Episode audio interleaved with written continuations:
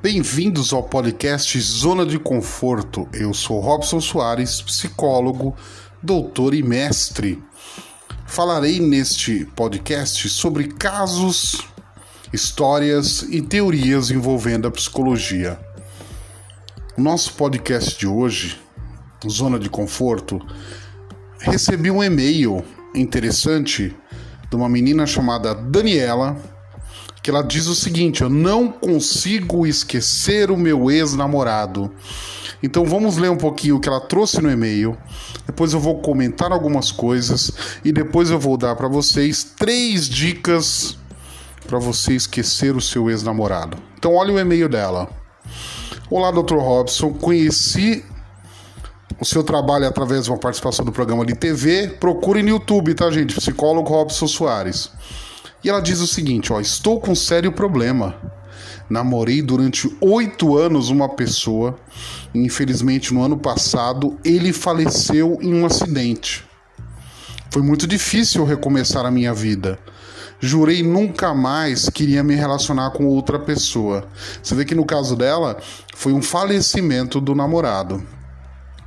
Neste ano, ela relata ainda, conheci uma nova pessoa, um rapaz honesto e de bom coração. Porém, quando nós nos encontrar, encontramos, eu sempre o comparo com meu ex-namorado.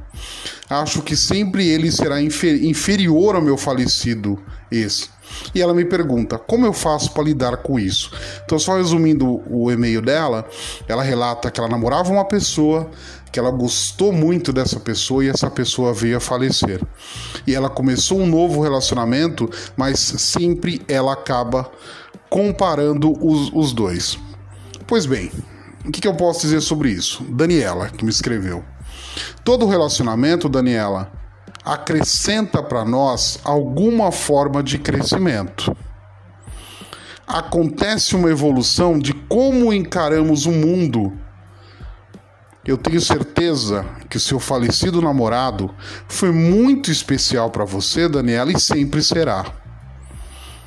Percebam que no relato dela é importante que tenhamos o seguinte pensamento: a comparação dela com o atual namorado é justa. Ou seja, ele, esse novo namorado, competirá sempre com boas lembranças do seu do ex-namorado da Daniela. Pensando bem, é uma competição desleal, porque sempre o ex será colocado em um pedestal, como se fosse um ser perfeito, porque as suas imperfeições não serão mais avaliadas porque não está mais conosco. Então é importante analisar, não só para Daniela, mas quem está ouvindo esse podcast que todo ser humano tem suas imperfeições e que o seu momento de vida pode ser diferente. Né? Comece olhando para o seu, no caso dela, atual namorado, com o olhar de um novo começo. E vocês que estão ouvindo também, comece a pensar nisso. A comparação é inevitável, mas ao mesmo tempo injusta. Porque da mesma forma que o namorado ou o namorado é diferente, você também é diferente. A sua visão de mundo num relacionamento anterior não é a mesma visão de mundo agora, né? Com base nisso, eu tenho para vocês três dicas para você conseguir esquecer o seu ex ou sua ex e, e dar prosseguimento à sua vida com um novo namorado. Primeira dica: entender o que significa este relacionamento para você.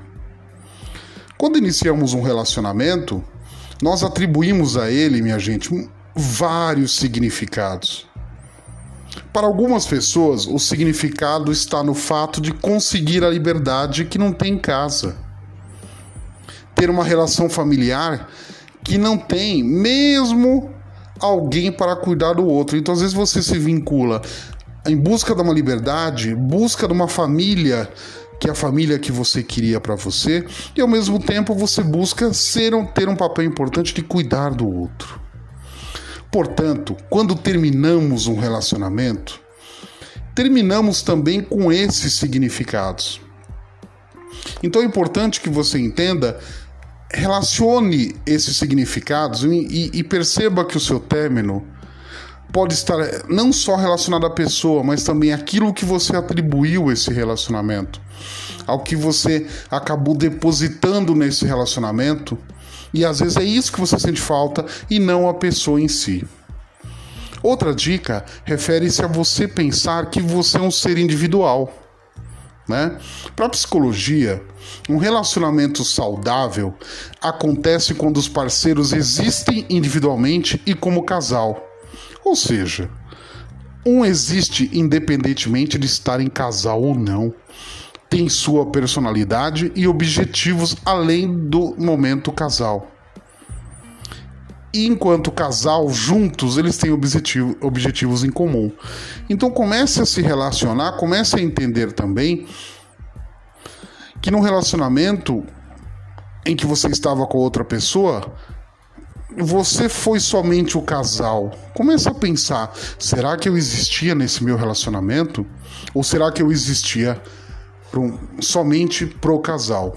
E nossa terceira e última dica é Será que você não estava neste relacionamento porque você tinha medo de fugir da solidão?